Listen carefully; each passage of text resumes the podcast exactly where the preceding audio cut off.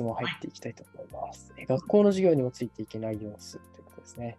うんえーこの方は公立中に強いと言われる塾に通わせていましたが、えー授業内容がわからないようだったので辞めました、うんえー学校の授業にもついていけていないようなので、まずは受験より学年層の学力をつけさせたいですというお悩みですね。なるほどですね。公立中に注意、普通中学校に変わりましたが、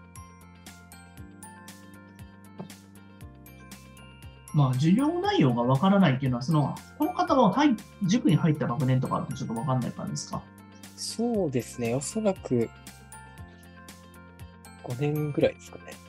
とか、まあ、4年生の最初から入ってたっていうわけではないかもしれないですね。そうですね。うん。ということは、エナさんとか、その公立中専門のところの、その適正点、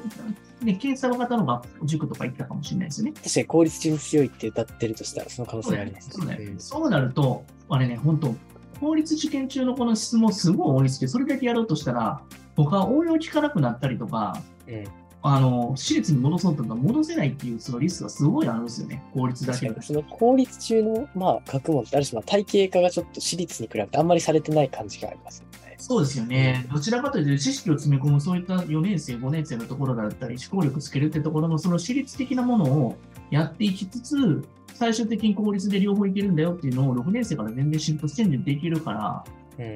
うん、あとはその4年生ぐらいの最初のところから基礎的なものが分からなかったら、そもそも5年から入ってもいけないですし、うん。うん、